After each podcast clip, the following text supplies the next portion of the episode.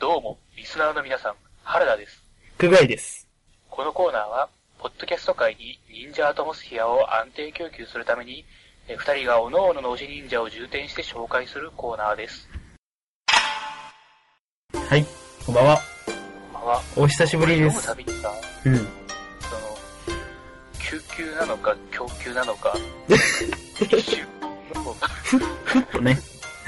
なんか、なんか自分の中でさ、ちょっとさ、何度も引っかかってるのに、なんか一向に覚えられない、こう、熟語っていうのあー、わかるわかるわかる。俺もう頭だとわかってんのに、口で、あの、いつも滑るを飛べるって言っちゃうやつ。あー、絶対飛べるって一回言っちゃうんだよね。いや、わかってるよ。自分だけわかるやつ、あの、なんか、なんなんそうだろうってあれです。あれっすよ。ということで、久しぶりに、えー、忍者のコーナーということでね。イエスです。で、一応テーマはですね、えー、第2部で好きな忍者の話ということで、えーあの、一応、こちらも、はい二人ピックアップ二人ねあのはい僕もしてきました。久しぶりにこの読んだらさ、すげえ面白くてさ、そうなんだよ。ちょっと昨日、それでもう盛り上がってるんそうだけそどう、ちょっと一回盛り上がっちゃったんでね。いや、面白かったですね。まあ、面白い。いや、面白いね。 2部ってなんか、こう、もうあんまり読み返さない部分だからさ、あ、逆にね。もうあの、実況のログとかがあんま残ってないよなと思って。うーん。面うわー、面白いってなるよ。白いな、2部は。まだ僕3部は、まあちょっと入っ、ほとんど入ってないみたいなもんですからね。止まってますから、ちょっと。いや、2部。 4部、非常に面白いです。あ、4部ね、ちょいちょい、その、ツイッターとかだと、噂を聞いてますが。いろいろすごいことになって3る部と。とあはまたちょっと違う雰囲気です。ーね。あ、ちょっとね、あの、一番目は見たのかな読んだかなちょ、ちらっと読んだかな一話かわからんけど。ちょっとだけエピソード読みましたけどね。まあ、 すごいことになってたね。いやー、いやー、4部は本当に、あの、すごいことになってるっていうのは、う。うんん、もう何年後かの話なんでしょそうっすね。 ?40 年後10年後とかは言ってたけど、ぐらいのなん人かその詳くらしいい人は、ね、もうきっと、きっと詳しい人が TL にいるんで、後で言いましょう。そうしましょう。ねそんぐらい経ってるってことで。えーと、じゃあ、今回は、どっちから行きましょうか。そっちの方は、じゃあ、ここから行くじゃあ、えーと、じゃあ、まず一人目、えーっと、二人のどうしようかな。二人ね、真用意し面目てなて。方と不真面目な方いるんですけど、あー、なる二ほ人ともど。言うのいい。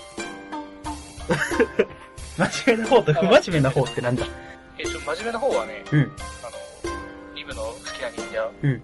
ランページさんです。あー、かぶったーあランページさんかぶったーいや、ランページさんはね、いいね。いやー、あやちょっとじゃあ、っぱね、佐々木と先どうぞ。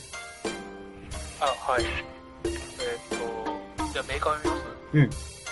忍者メーカー124ランページ。サイバネ改造した巨大なブルドーザーめいた鋼の両腕で、両腕かな両腕で何もかも破壊する凶暴な忍者。うん。デストレインの相棒かつては実直な労働者であったが企業支配に押しつぶされて破滅絶望を胸に反社会的な破壊者となる、えー視聴者や会社ビルを丸ごと壊すありがとうございます。まあロマンロマンですよねね、ロマンね。わかるよー本。人の人間的な魅力と、うんうんそのなんか忍者としてのこうなんか戦闘力というか、うんこう派手さというかさある意味で地味なのが一番地味なんだけど殴るだけだからああ、そうだね。なんか特別な技があるっていうんじゃなくて、もう圧倒的なパワーですからね。ランページさんの場合は。ちょっともうね、こう、 ちょっとランページさんはね、いろいろと、なんか、良いところがある感じですうよね。ん。ああ、まあ、その、なんだろう。忍者になる前の彼のこの、あれな感じもあるし、忍者じゃない部分で魅力あるからな。そうなんですよな。それやっぱりこう、しっかりとさ、あの、まあ忍者じゃなかった頃の話が書かれちゃったから、うんうん。まあなんかこう、いろいろとね、みんな本当はいろんな経緯があって、今忍者なんですよっていうのが、こうまた改めて、ねな。んか、言われうたかったんいやー、千田さんな、あの、ちょっともうなんか、ランページ事件ちょっと後で調べちゃったというか、あーあーあ元ネタになったんですー、わかるわかる。あの、ブルドーザーのやつでしょが、そうそうそうそう、ね、あれも俺も、なんかあの、なんか、なんとか、なんとか事件みたいな。キルドーザー事件あ、そうそうそうっていそう、あうの元になったんじゃないかってやつー、ね。中から溶接したってやつね。そうそうそう。あれね。あれもちょっと俺も見ちゃったわ。外に出られないんだもんね、自分が。だって。まあ、これ一応、まあ、解説しておくと、こうん。の、まあ、ソワシフランページ事件と作中で、ね、言われたら、あの、なんか、ランページさん具体的に何したんだろうこの作中では。作中でロンページさん、最初入った時はまず刑務所からスタートだったでしょ最初、とっ捕まったのってあれなんでとっ捕まったのえっ、と、なんだっけ、あのーすそれこそなんか、あれだよ、そばの、じゃなかったっけ あれ全然覚えてねえじゃん、俺。あの、ソワシフなんですけど、うんあ。の、なんか、そば、あ、あったあったあった。えーっと、そ、えっと、だからソワシフランページ事件を起こして、とっ捕まってるんですけど、そうそうそう。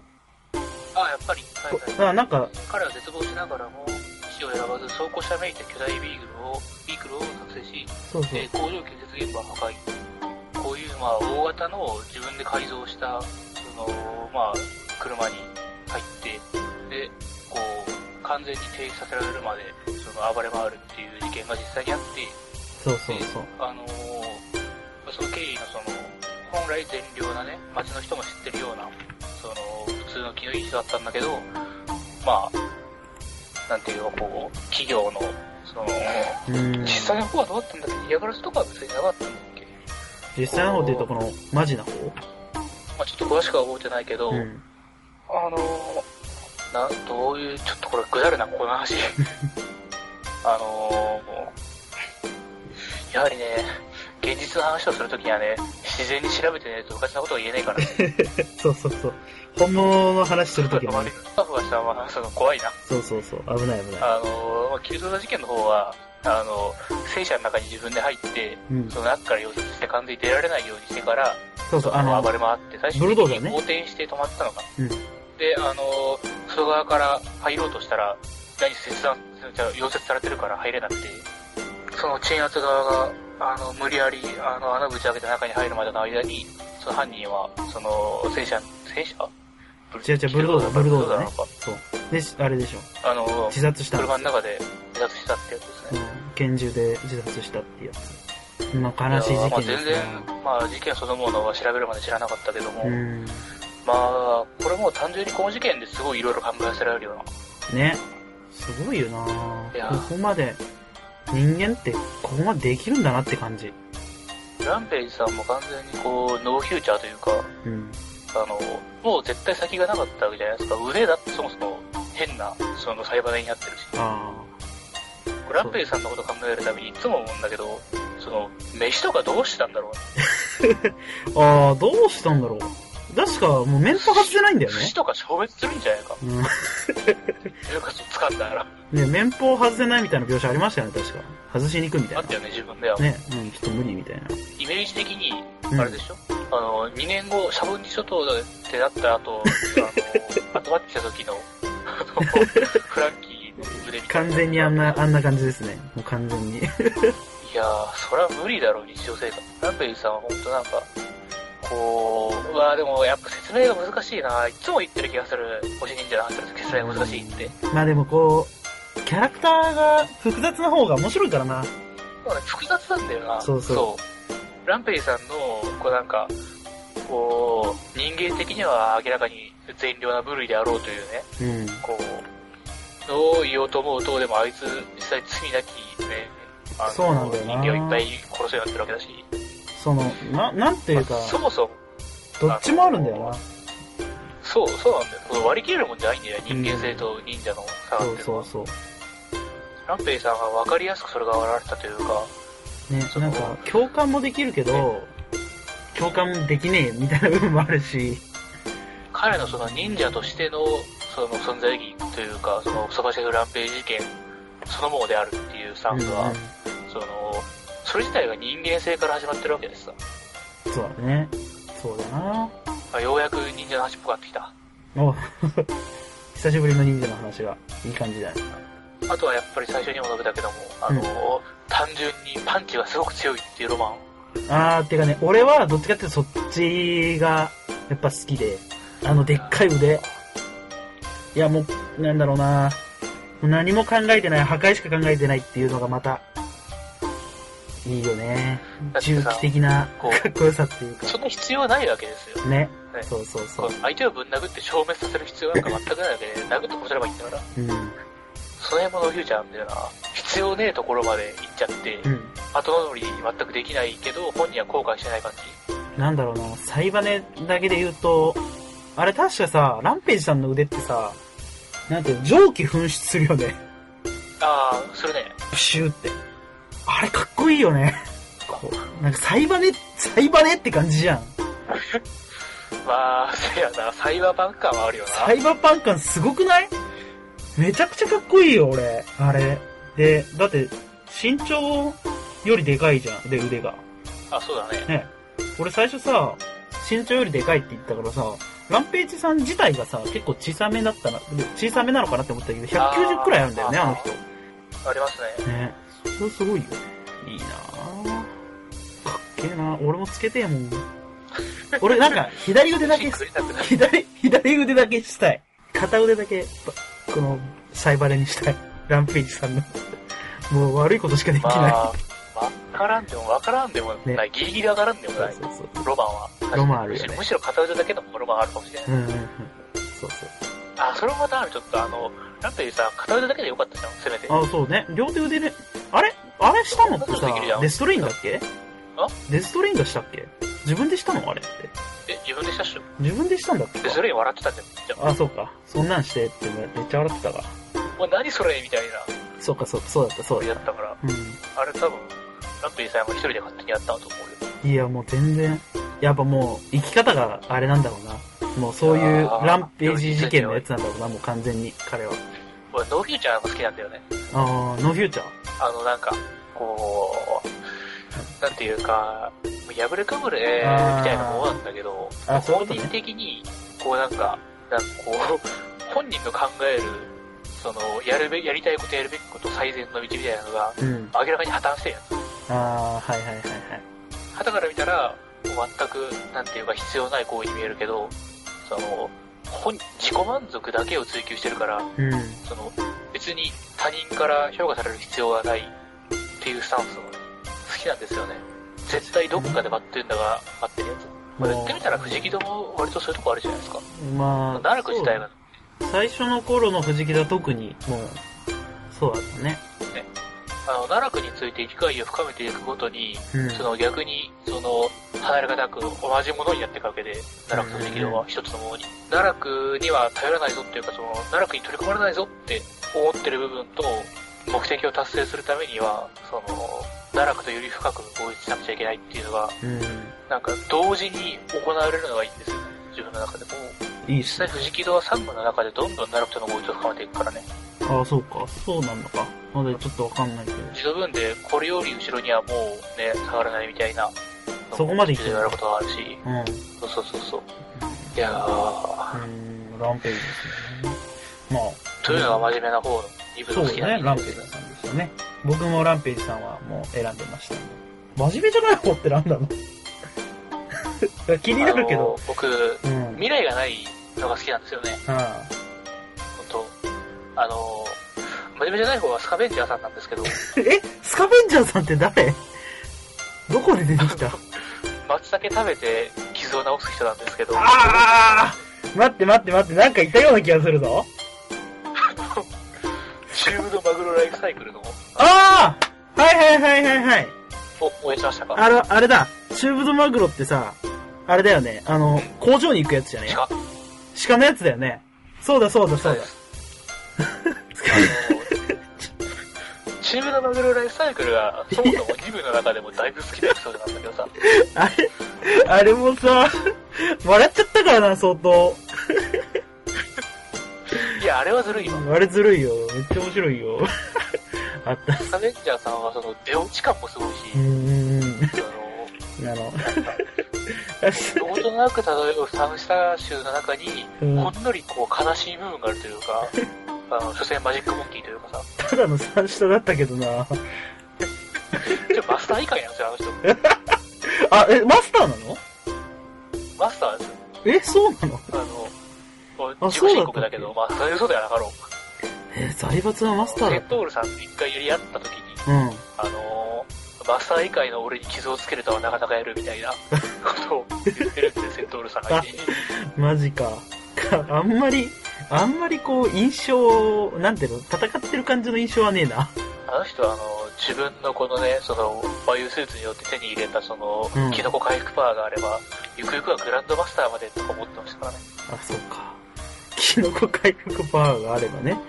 いやーよかったね、あのー、スカベンジャーさスカん、ベもンちもち藤木と相手に前線したっていうのもまず大きいし、まあなんていうか、やっぱりその松茸で回復するっていうインパクト、あの、その必要な松茸へのその自動分のディスみたいなところも合わさって、ね。常にこう、ね、本人を取り巻くものはコミカルながら、うん。その、研究者の方にはさ、こうなんかちょっとこう、あの、もちろん今後松茸以外にもね、その、使えるキノコを知れ増えるんだろうなとか、こう言ってる感じもなんか、誰こう、いいよなぁ、スカベンジャーさんもさす、ごいなこう、実際増えたんですかね、あれは。僕ちょっと怪しいなと思っているんや、ですどけう、ど、どうなんですかね。あの、研究者さんは、あもちろんですよとか言ってましたけど、うん。まあなんか、いやーどうなんでしょうね、松茸、松茸と他のキノコでどう違うのかも説明も特にされてなかったし、でもなんか、こう、何なんだろうね。かどう、どう説明されたっけなんであれだっていう話だったっけ 松茸は、まあでもまあ、日本といえば、一応日本といえば松茸なのあかの、松茸と呼ばれる特殊なキノコを経口摂取することで、なうん。肉体変性を行うみたいなうん。は感じなんですけど、あ、具体的に松茸だとどう変わるのかというか、うんね。松茸じゃ特殊なんだよね一。応作中でもさ、日本特有のなんか、こう、他のところでは全然ね、こう好かれていないキノコみたいなうん。雰囲気があったので、まあ、何かしら本当に松茸にこう、あ、漢方っていう説明あったんだっけな、一応松茸に関して。ああ、な、漢方ってことですか多分、うん、うん、うん。漢方に使うキノコなんていっぱいあるだろう。そもそもこいつさ、キノコ忍者クランにそれ入ってるけど、キノコ忍者クランがその松茸だけを食ったわけがねえし、キノコ忍者くらい。ちょっと頭痛くなるな。 ああ、松茸で回復するんだけどね。。こう、ソウルに踊らされてる感というかね まあまあまあ非常にいいですねそうですね。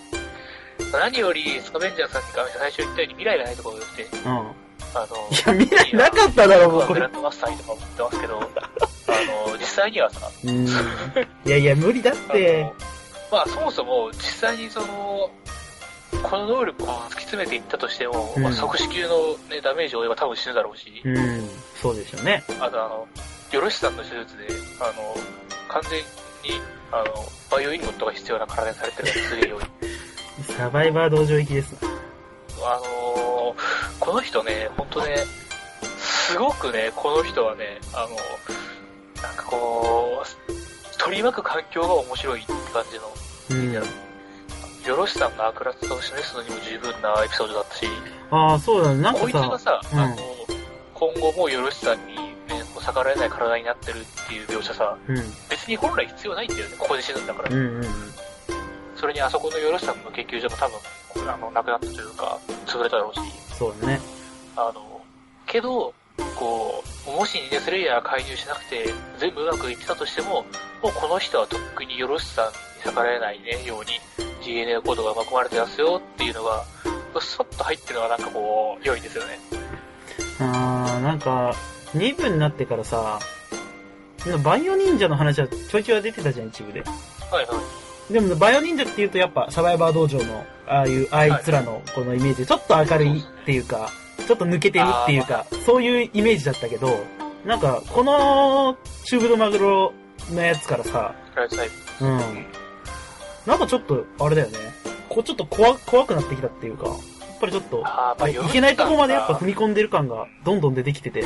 あのーちょっと確かにね、あの、クローンヤクザ以外にもこうなんか、ね忍者の領域に踏み込んできてるわけですよ。そうそうそうそう。あ、そこまで行ってるんだなっていうのを改めて。もともとサバイバー道場もそうだったけど、サバイバー道場はもうサバイバー道場っていうイメージだったから、サそうそうそうそう。なんかね、あんまり、バイバー道場作れるんだよな、あいつらっていうのを改めてね、うん、そうなんだよなサバイバー道場とよろしさんのお話は、3部終盤でいろいろとあまた一区切り作る。あ、まあそうですよね。まあそこは因縁だもんね。だってね、どうしてもね。まあじゃあ、一旦区切りを作って感じなのかな散歩で。そうですね。ああ、そっかそっか。 3部であのサバイバー道場も増えるし、おサバイバー道場好きなんだよね。 スカベンジャーさん、これメーカー読んでもらっていいですか忘れてましたね、スカベンジャー。えー、レンジャーメーカー59、スカベンジャー、うん財閥シャドウギルド所属、ドトン術にかける、えー、奇襲忍者。うん。遺伝子操作を受けており、松茸を食べると代謝が異常促進され、骨折性のダメージは無に帰してしまう。忍者スレイヤーを松茸の群生地に誘い込み襲撃する。うん。骨折性度のダメージって言われましても、骨折程度のダメシャードジウでか回。復する。正直、まあ確かにチャドでいけるしな。あと、忍術レイを松茸の群生 地改めて聞いても笑えるな。すごいよね。バイオ松茸でしたっけ、これ。バイオ松鉄茸の上が群生地だったんじゃなかったっけ、普通に。ああ、そういう感じだったっか。うん、こいつのためにこう、バイオ松茸みたいなのがあああるって感じじゃなかったっけか。そういう感じでもねえか。あー、あれはどうなん用意したっつうか、もちろん近くにあるのは知ってたろうが、うん。普通に自然の偶然地なんちゃうのあれって。あ、そうなのか。そうだったっけえー、でも、あー、うんあるのか、松茸の偶然地なんて。取るよな、普通。やっぱなんか栽培してたんだろうか。ねえ。なんかよろしさんだから、そういうのもやっぱ全部やってんのかなって。あでも、だとしたらあそこから離れられないし、本当に弱いのかなと。あ、あそこだったら最強みたいなやつじゃないあののうん、いやー、それも別に負けたし。なんかもうちょっとセントールさんに全部持っていかれてたので忘れてましたけど、スカベンジャーさんいましたね。 そう言われちたょらっと気持ちはわかる。いや、だってあそこはもう、セントールさんの独壇場みたいなチューブドマグロ釣ったら、ね、そのセントールさんのイメージがやっぱそらの、イメージだわ。あざっす。ありがとうございました。そっちをいや、じゃあ僕行きますけど、僕は普通っすよ。はいあのね、アコライトさあー、まあ、まあですよねん。。ねえ、かっこいいな。ちょっと、じゃあまあ忍者メーカもー、真面目に選ぶんだったら、うんスカベンジャーじゃなくて、 これ使ってきたメーカーだけ読みます。はい忍者メーカー96、アコライト。京都リパブリックのバトルテンプル、ボンジャンテンプルのボンズ。忍者となりマスターボンズを殺して逃走したイボーカーを追う旅の中で、自らも忍者憑依者となってしまい苦悩する。武器は鉄のコテ。ということで。うーん。そこはガントレットって書かねえんだって感じだけど、ね、コテ。 いやー、な、アコライトさん、まあ、ガントレット・ウィズ・フューリーのですねね。、まあ3部でも出てまあくる感じではあると思うんだけど、今回2部だけの話なんで、あれなんですけど。いやー、かっこよかった。なんか、少林寺を見てる感じだったな。まあ、少林寺だったもん。ね、少林寺だったね。完全にね。もう、俺の頭の中で少林寺だったよ、完全に。まあ、コランチさんはね、もう本当に、スリーでは珍しい、まあ、実験者の前任。ね。その、まあ、実験浅すぎてちょっと若干強靭の域に入ってるけ どいや、かっこいいなまあ、なんかまあ、まあ、なんとなく、俺がこれを好きだっていうのは分かってくれると思うんだけど、やっぱりこの、カンフー映画館だね。そうだよね。うんそうだよね。もう俺、頭の中でもうジェットリーで再生されてたからさ。いやー、面白いなーと思いながら。これね、うんそうか、ちょうどいいよ。あの、サブ全然まだ読んでないんですよね。あ、全然読んでないっす。ジェットリーはジェットリーで出てくるんだよね。あ、なんか言ってたな。なんか言ってたね。ジェット山形っていあ、う、そうそう。それだ、それだ。なんかおすすめされたんだあ。前も。これ単発で完結してるエピソードだから、あ、本当にこの後暇なら一応 うん、ちょっと読んでみよ読うんかなでみるといい。ジェット山タイト形。ル、あー、名前なかったっけな。ジェット山形さんも忍者ですかジェット山形さんは、そう、忍者ですね。あ、忍者名は別だったんですけど、うん。えー、っと、3部の、えー、タイトルはどこだうーん。カレイド・オブ・ニンジャですね。マスカレード・オブ・忍者。はいはい。うん。これちょっと読んでみます、それを。うん。これはめちゃくちゃおすすめ。3部の人気投票でも多分すっげえ上位やったんですよ。あーやっぱ、みんな好きなやつだよ。 アポライトさんの話も結構みんな好きだったんじゃないでもあー好きだったよ。ねあのー、なんか、忍者スレイヤーも優しかったし、なんかアコライトさんに。あーわかる。すごい。なんかちょっと感じるところがあったのかなって感じもあったしね。あのー、まあ、やっぱりスカム・ゼンモンドうの、ん。こう、下りというあか、ったね。あのー、あの辺好きですよ、僕。なんて いうか、何が好きかって言われると困るんだけど、うん。まあ、強いて言うならこう、なんか、変に正しいところもある感じが好き。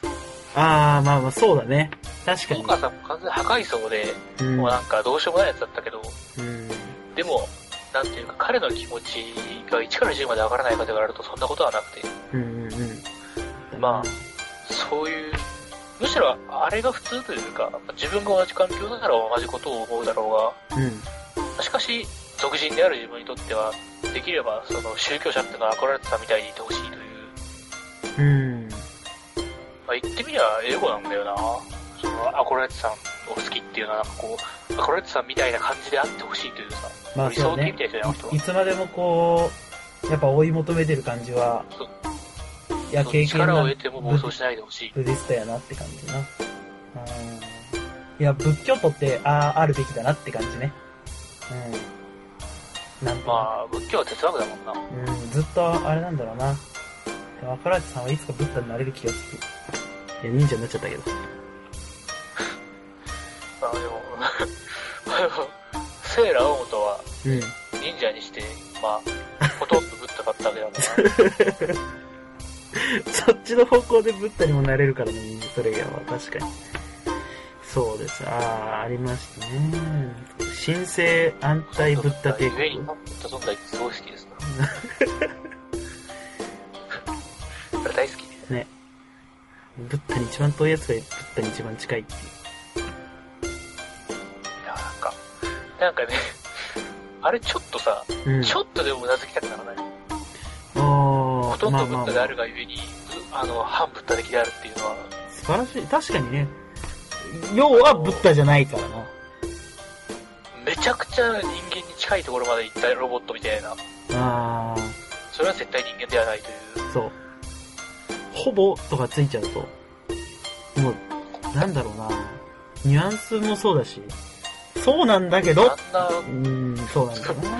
あんな広い、広い、その、絵的にすごいひどいことあってる中で、うあんなちょっと考えさせられるセリフが出てくるのがね、ん。ね。あれすごいよな。あの、バンド、バンドのやつだっけあいつ。言っそうてたそうそのう、ね。そう神奈川ですうんっけ、時のやつは。言ってたな。確かにあれは違う、2。部の話で。よかったけどね。ああ、そう、2部の話です。アプライトさんの話ですよ。アプライトさんはね、3部でね、うんまたいいエあーピソードがあるんだよマジっすか。なかなか、な。いやーあ登場エピソードを見てあは、れまあ、結構最初の方じゃなかったかな。 3部の方が多いんだな。アコライトさんはね、その、まあ、2部の最後で、こう、テストロインをあのようにしたわけですけど、ああ、そうですね。僕その後知らないんですけど、ちょっと、それも楽しみ。あの後どうなったかって話をしっかりしてくれます。あーいや、でもデストレインはデストレインだし、アコライトさんはアコライトさんって感じだからな。どうにかなるって感じでもなさそうなんだけどな。っていう感じですね、僕まあでは。も、まあ、その期待はしっかり応えてくれます。あ、本当ですか。うーん、まあ、アコライトさんが好きっていうのは、俺がやっぱ、このカンフー映画が好きっていうのが、相まって、やっぱ、一番好きだったかな。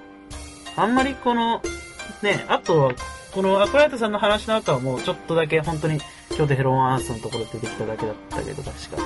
それでもやっぱ、印象残ってるね、2部の中で。やっぱなんだろう。うーんあ、それ2部ってあの、本人のエピソードの後、いきなりヘローアース出てきたんだっけか。そうそうそう、あの後、それまでなんもなかったんだよなんもなくて、そしたらデスドレイン拾ってさ、あんな感じだったな。から。印象強い忍者だからなんかちょいちょい出てるような気がするけど、あの人実際にはほとんどコンビニに来るわけじゃないんだ。うん。そうそうそう。だけどやっぱりね、なんか印象強いんだろうな。なんか。いや、あの人だけやっぱ、すげえ善って感じだから、特に目立ってるっていうのもある。うん。そうっすかね。こんな感じですかね、僕は。ということで。いやー、二人ともあの、うんこれ今、ちらっとスカイプ見たんですけど、はい。あ、通話が始まってから、うんもう1時間半くらい経ってる。 録音始まってからじゃあ何分でしたっけ35分。 ?1 時間ぐらい、そう。ヘイトゴーの話でそ盛うり上ながっんてたから、だ。で逆に今ちょっとこう抑え気味っていうか、ねそうそう、今ちょっと抑えてる。逆にね。アホほど喋ったらな。アホほど忘れちゃったから。そう。あ、あとね、えっ、と、一応ね、この今回の2部で好きな忍者っていうので、もらってるのは、もらってるっていうか、ハッシュタグでつぶやいてくださってるんで、あ、はい。それだけ読みたいと思います。はいはい。えー、イエロー寿司さん、はい、おいつもありがとうございます。ありがとうございます。えー、2部で好きな忍者はいろいろいるけど、あえてあげると、イグゾーションさんかな。最初にやられる敵幹部なのに、全然後で格落ちないのがすごい。えー日輪日の輪のモチーフで、一般人を万歳爆弾に変える能力ってよく考えるとすごくやばいですよね、政治的 に。という、あー、確かにね。 万歳爆弾ってあった確かに。あー、なるほど。日の丸っちゃ日の丸だな。うはんすげえな。あー、はいはいはい。ちょっとメーカー読みます。忍者メーカー165、イグゾーション。財閥の幹部級、過去グランドマスター忍者。人体の生命力を異常活性化、オーバーロードさせる馬力術の使い手。オーバーロードした人間は全カロリーを数秒間で消費。その際の何らかの熱エネルギー反応により爆発して死ぬ。ということです。あったなイグゾーションさんは本当は、あの、 もうめちゃくちゃ強くて、こんなんがあと何人もいて、不思議と勝てるのかと思ったら、まあ、まあ、他のやつらも強かったけど、イグゾーションさんは本当に最初、ぁうん。一回負けたやつだよね。こう。イグゾーションさんにはね、都合何回負けたんだっけこれ泣けたあの、なんか貼り付けにされたのもイグゾーションだったんだよね。貼り付けに、忍者スレイヤーが。で刑務所で負けて、そうそうそうそう。で、貼り付けであの目の前でお寿司を食われたりした後、そうそうそう。あの、ガンドウさんに助けてもらって、で、うんいっぱい罠とか作って、もう一回再戦だっつって負けて、ああ、そうか。で、奈落化してうんうん。負けたんですよ。奈落化して負けたあか。の主人公が、あの、なんていうか、敗戦を経て、あの、パワーアップイベントを経て、あの、完全に1対1の決闘で、あの、お互いに視力を尽くし合って、負けるんですよね。ね。そうだよね。負けるんだよな。最終的にイグノーションさんは、あの、ガンドウさんの銃弾で倒れます。あ、そうだったっけか。そうそう。藤木の全力でも結局叶わなくて、うん。ギリギリで負けてしまうんだけど、うん。最後の瞬間油断した輸送車を、えー、ガンドさんが撃って、結果、その、当時まだ普通に、あの、忍者でもないモータルだったガンドさんの一発の銃弾で死んでしまうという。ああ、ああ、そうか。その直前まで彼はね、その、忍者支配による、その、なんていうか、平和というか、こう、こう、忍者が、こう、支配して、統治されなければいけないんだっていうのを、ゆうべに語ってましたから、 ここまだそうだったか。そうだそうだ。まだこれ、ガンドウさんが、ガンドウさんだった時か。そうですね、ガンドさんがまだガンドさんのところです。そうそっか、か。ガンドさんが、あー言うほど藤木郎とまだそんなすごい長い子ない頃。そうだよね。そうそうそうそうそう。そうだよ。あったあー思い出したぞ。死ぬんだって思ったもんそな。うそうそう。まああ確かに忍者は銃弾で撃たれれば死ぬ。ー。うん。それはちょっと逆にびっくりしたわ。ユーゾーションさんは、ぶっちゃけあの、3部終盤とかで出てきても、うん。大抵のやつが歯が来たんだろうってぐらいには強かったね。うん。相当強かった印象あるぞ、イグゾーションさん。やっぱなんか、あの、藤木戸が負けたって、あれ、古典版に負けてんじゃん、しかも。そうっすね。古典版に負けるっていうの、あんまりないよね。まあ、不思議だはあんま、確かにね、ね、基本ちょっ的と5に。連敗に負けたら死ぬからな、あいつ大抵。あーそういう戦をしてるからな。 そうだね。負けても逃げねえとどうにかして。イグゾー普シ通ョンさんはは、敵の前で意識を失ったら殺されるから。うん。拷問に持ってったから、ただただ死ななかっただけで。この時はね、イグゾーションさんが、なんかこう、まあ、余裕あったっつうか、あの、政治的に勝とうとしてたから、うん。この時ね、そうそうそうダーク忍者のことも疑ってて、なんか、あれだよあね。のなんか、関ヶ原だったらいける。なんか、目が届かないからみたいな話だったよね。忍者スレイヤーとダーク忍者が裏で繋がってるんじゃないかと思ってて、このう人んは。うんダーク忍者が余計な手が入れてこないように、あの、こっそり拷問してたわけよ。うん。うん。そうそうそう、そうだった、そだうかだっら、不思議堂の口から聞きたかったら、ぽいでなんか、ダーク忍者と実は結託してますっていう言葉を。た。そうか。それであれだったんだな。この時、忍ぶんにもう、ダーク忍者としてはもう普通に1対1の戦をしたら多分勝つんじゃないかみたいなこと言われてるし、あでも本人はその政治的な、ね、勝ちを実現しましたみたいなことだったっぽいんだよね、これは。ー、グゾーションさん、グランドマスターもいるだなんか関係を張り巡らすみたいなキャラが実際に、ね、こ う、殴り合っても最強っていうのは、まあ、やっぱロマンがある。 ね。そうか、そんで、あれか、万歳爆弾ってあったなと思った。ちょっと忘れてたけど。まあ、もうだって読んだのずいぶん前だろ。うん、ずいぶん前だからあれだけど。確かにあった、ちょっと。それはちょっと震えた。 あれをなんか、あれを思い出したんだよな。うんそうそう、人間爆弾を思い出したんだよな。また別の。あれなんだかね、ザンボット3か。ザンボット3でさ、それは何年前だったよ。あの、人間爆弾って知ってますザンボットい3の。や、知りませんね。あの、ザンボット3っていう、まあ、ロボットアニメがあって、あ、無一敵応、超人。ダモツリーというロボットアニメがあるのは知ってるって感じの。そうそう、無敵超人でザンボット3っていうのがあって、その中であの、人間爆弾っていう回があるんですよ。はい。で、それがなんて、こう人間の中に爆弾を埋め込まれて、あそれで、そのザンボット3たちを殺そうとしてくるっていう敵のが出てくるやつなんですけど、はいはいはい。相当えぐい回で、これが。はいはい。ま主人あ、そ公れ良くなの、るだろ、そんな。主人公の友達が爆弾にされるんだよね。あで、これ爆弾にされちゃうと、戻せないんだよね。ー。はいはいはい。確かその主人公の友達からクラスメートの女の子が爆弾にされちゃってうわ、女の子かしかも。そうで確かなんか隔離するんだったっけなその子で結局まあ爆発で死んじゃうんだいや、死ぬんだ、うわ。けどで、なんか普通に嫌な話を聞かされたな。そうすごいあれなんだよ人間爆弾確かあのさ、あのー、なあれだろ、戦国バサラあるじゃん。で僕あれ3までしかやってないんだけど、うんうんうんあの、明智光秀あたりがさ、はいはいはいその、爆弾背負って、その、あの、絶対数秒後に爆発して死ぬ兵士をいっぱい使ってくんだよ。あそいつらは攻撃手段もなく、あうんとにかく、うわーって、あの、叫びながら、うん背中にでかい爆弾を背負って、こっちにひたすら近づいてくるっていうやつで、うんそこから全速力で逃げるか、あの、そいつの爆弾が爆発する前に体力を削り切って殺すかしないと、自分の周りで、あの、爆発するというだけの。ああすごいなこれがな、だから、爆発したら私死ぬんだけどさ、うんうんうんこれがな、その、毎回、その、出てくるだけ、うわーみたいな叫び叫び声があるし、 うんその、ダメージも結構でこい、でかいし、ああ爆弾だからねまああなんか、なんか、すごくね、しかも、こう、大量に出てくるんだな、これ、最初出てくるときは。うんうんうんうんその、当時すごく嫌だった時まあそりゃそうややはりね、その、なんか、人の命一つ使ってね、一撃与えるみたいな、うんそういう戦法、しかもその、なんか、自分のへ、自分の部下にやらせるやうんつ。そういうのってさ、こう、すごくその、読者というか、まあ、この場合はプレイヤーだけど、うんその、戦そのプレイヤーに対して、こう、こいつは悪いやつだなぞっていうのを、こうなんか、一発で示せる武器というかさ、うん。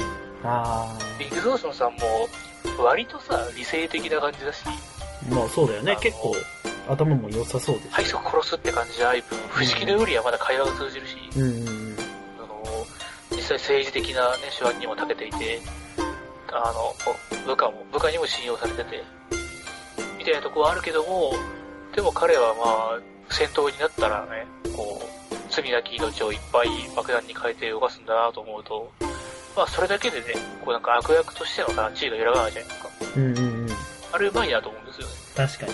悪役として、ああ、エグゾーショ意外ンさんとなん高かい、と思うんだよな、その、一発で、こう、こいつ絶対許されちゃダメだみたいな、うん。そういうのをスパッと見せて、しかも不自然じゃない形で有効にそれを見せてる。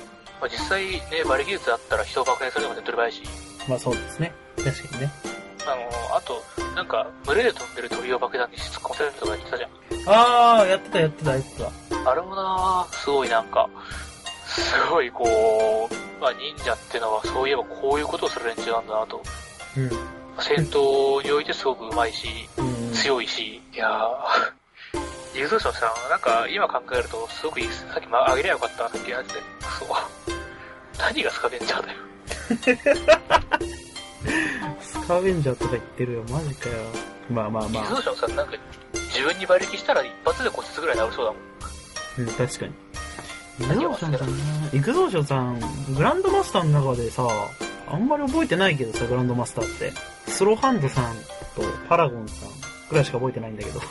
グランドマスター他に。あとはパーガトリーさん。あー、パガトリさんね、パガトリさん。そうそうそう。正直でも、そのあたり、イグゾ、プラスイグゾーションさんくらいだよね。なんか、ちょっと印象に残ってるな。あのー、一応あの、うん。あれですけどね、 エコノミックカルテの人もいましたけどね。エコノミックカルテあのビジランスさん、ビジランスさんはさ、うん。あの、ビ一ジランス応グランドマスターじゃなかったっけビジランスさん。あ、やっぱり。あのー、あれですよ、あの、 メーカー読みますよ。うん。元エコノミストであり、京都リカブリックの為替相場や株式市場を操作している。カルテニア投資が交渉能力に時俳句も上手いため、グランドマスターに。あのー、あれだよ、ガンドウさんと戦ってた人。あーはいはいはいはいはい。あ、わかったわかったわかっコック室みたいなのをた。持あ、ってで、た電算室みたいなとこで戦ったやつだ。そうそうそうそう。そうあそうすっごいいい寿司を食べ込んでた。ー。なあ、あったあった。なんか、屋根、屋根裏みたいなところで、天井裏みたいなそとうこそろうでそうね。そう。そうそう。いやいや、一応グランドマスターね、あの人もって話なんだけど、多分そうかそうか。そうね。完全に忘れてると思いま完す。全に忘れてた。ブローションさんということでありがとうございました。ありがとうございました。うん。えー、っと、もう、もうワンツイートありますかね。えー、っと、そう、ああのー先日ね、あのー私、区外の方がね、ゲストとして行ってきたポッドキャストがあるんですけれども、あー、なんか、TRPG やってたやつ。の話をす、TRPG っていうかね、クトゥルフの話をするって呼ばれたの。あのあの、おさもん話っていうあ、おっさんが昔のファンタジーモンスターの話をする番組っていうポッドキャストがあって、で、今回クトゥルフの話するんでちょっと、前なんかちょっと TRPG するみたいなこと言ったら来てくださいよって言われて、メックさんっていう方に、いや、いいですよってなって行ったんですけど、そこで何を話したかっていうのは、まあ、結局いろいろあって忍者の話をしたんですよ。あはい。あの、クトゥルフの話をするって言ってて、僕も言ったんですけど、あの、まあまあまあ、なんていうのかな。今、クトゥルフのブームがさ、こう、第何波かめってきてるわけじゃん。でクトゥまあねルフ TRPG っていうのはもう昔からあってさ、っていうで、この、これはまあ、おっさんたちがって言ってるくらいだから、やっぱおっさんたちが喋ってんだけど、はいおじさまたちがね。もう、もう、なんか俺呼んだ意味あるくらいに詳しくて。クトゥルフ。いや、マジ超詳しいっていうか、なんだろう、TRPG ブームっていうか、クトゥルフブームからいたくらいのさ、俺たちって TRPG から入る、入ったじゃないでいやーすそれはちょかっ。クトゥルフに。基本的には。となんかそうじゃなくて、あ、なんか原作小説読んでましたみたいな感じとか、もちろん TRPG も、それは TRPG ブームが来た時に、クトゥルフ TRPG で遊んでましたみたいな、そういう話をしてて、うん。えー。まあ、正直な話、あんまりこう、も うむしろ勉強になりますくら いの感じだったわけですよ。はい。それを見、見かねたのか、あの、ああの、ダーサンさんっていう方がいて、その、仕切ってる、仕切りの方がいて、仕切りっていうか、まあ、まあ、いろんはないポッドキャストやってる方なんですけど、その方が、ちょっと、いつもの、ちょっと、プログラムを変更して、なのかな、その、いその、クトゥルフの話の後に、メイン、それがメインコーナーで、で、いつも何か、こう、テーマを決めて、また別のコーナーがあって、そこを、なんか、じゃあ、久我井くんがいるから、ここ忍者のコーナーにしちゃおうか、みたいな感じになって、忍者の話をするコーナーになった んですよ。じゃあ、忍者スレイヤーについて教えてよ、みたいな話になって、はい。で、まあちょっと忍者スレイヤーの話をしてきたんですけど、そのダーさんえさーっん、と、うん、うん、そうああ、いいよ。そのダーサンさんは、ちょっと、忍者スレイヤー2部の、えーっと、古墳までって言ったかな遺跡のところあるでしょはいはい。うん。あそこのくらいまであ、それこそあれですね、あの、ラッピーさんとか。そうそうそう、ランページさんが、あの、みんなとあはガッて集まるところまで読んだって言ったかな。うん、そこくらいまで読んだみたいな話をしてて、なんか、あとメ、メックさんは僕たちのポッドキャストを聞いてくれてるんで、まあちょっと僕たちが喋ってるくらいの忍者知識はあるみたいな感じの中で喋ってそうるんですよ。推定5人ぐらいのリサーのまあ すげえ。そうそうそう。話してきたんですよ。大体、こう、大体打ち上げが見えてきたな、5人。5人のうち4人ぐらいに得されたな。本当だ。もう特定してるからね。 まあそんな、うんそんな感じだったんで、その、カモン話のはい、ダッサンさんから一応もらってます。ということで読みます。えー、忍者のコーナー、どうもダーさんです。好きな忍者はディテクティブさんです。ピストル撃って殴るおバカ格闘術。最高にイカれて好きです。過去笑い。配信楽しみにしてますので自分たちのペースでやってください。では、さようなら。爆発資産。ということで、いただきました。あれですね、うんうん。ワンツイートに、なんていうかこう、詰め込んでくれた感 は。あのさ、うん。あの、あれですよね、こう、爆発資産で会話を締めたことあります僕はあるんですけ ど。いや、ないです、僕はまだ。いや、これね、僕昔うね、ん。あの、全然別のゲームでね、その、知り合った人とちょっと LINE してるときに、うんうたまたま減ったって知って、こう、ん。うん。ちょっと盛り上がって、うん。わざわざその全体のグループチャットから別のところで個人で話してたんだけど、ああ、ああ。あの、まあ、ヘッドここだけだったからうで、ん。そのなんか、なんかこうなると、なんだか印刷法をさ、うん。使いたくなる、使あわなんわか、かるななんかね、使わなくちゃいけないわけじゃないんだけど、でもなんかさ、こわうかるねよ、、わかるよ。わかるよ。使いたくなるんだよなでもそうなるとね、意外とね、そう自分のなんていうかこう、別にそんななんか、あの、実況するときは自然と出るんだけど、いろんな言葉が。普通の会話でね、こう脳を切り替えて使おうと思うと、うん。これなんか難しいんだよね、やって。ああ、印刷は難しいっす、本当に。僕は確か記憶の中ではその時、うん。あのー、爆発しさんしましたね、最後。爆発したしましたが。なんかは話が終わって、うん。あの、もう夜も遅かったし、うん。最後さよならって言って、うんなんか爆発するスタンプを押しましたね。ああ、なるほど。 ああ、あでもなんか、そういえば、原田くんって一番最初に会った時から、なんかそんな感じの LINE あった気がしなくもねそう。えな。うーん、気のせいかもしれないけどね。あいつ待ってくれ。お前のようなニュースレビューを読む前に、そう、読む前だなよ、んか俺ちょっは。とこう、全く、ただその、お前が馴染んでない頃に、一回試しにやってみた気がする。なんかそんなことあった気がするんだよな。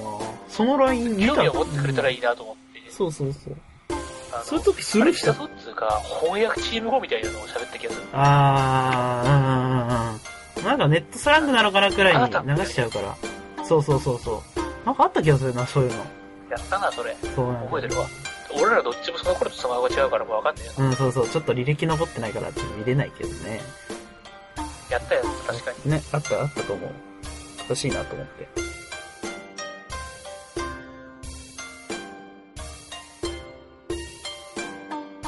はい。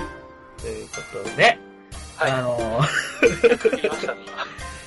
予想以上に、えー盛り上がりすぎたっていうかもう、恥ずかしくて、放送できねえあなのー、ちょっと、こう、自分たちのなんか、ニュービーやった頃の、あのー、なんか、恥ずかし今思いい出、すそうそう、恥ずかしいなんかさとこ思ってう、あやふやだった、そのいろんな言葉の使い方が、ねこうなんか、二人から溢れる溢れる。ちょっと、これはカットしましょうね。うん、カットしましょう。ちょっと一回、はい、これはカットします。はい。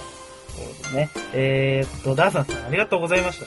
えー、っと、サモン話あとりいうがポとッドキャスト、僕、ゲストで出たんで、ぜひね、まあちょっと忍者、もうこれヘッズの方が聞いてると思うんですけど、基本的には。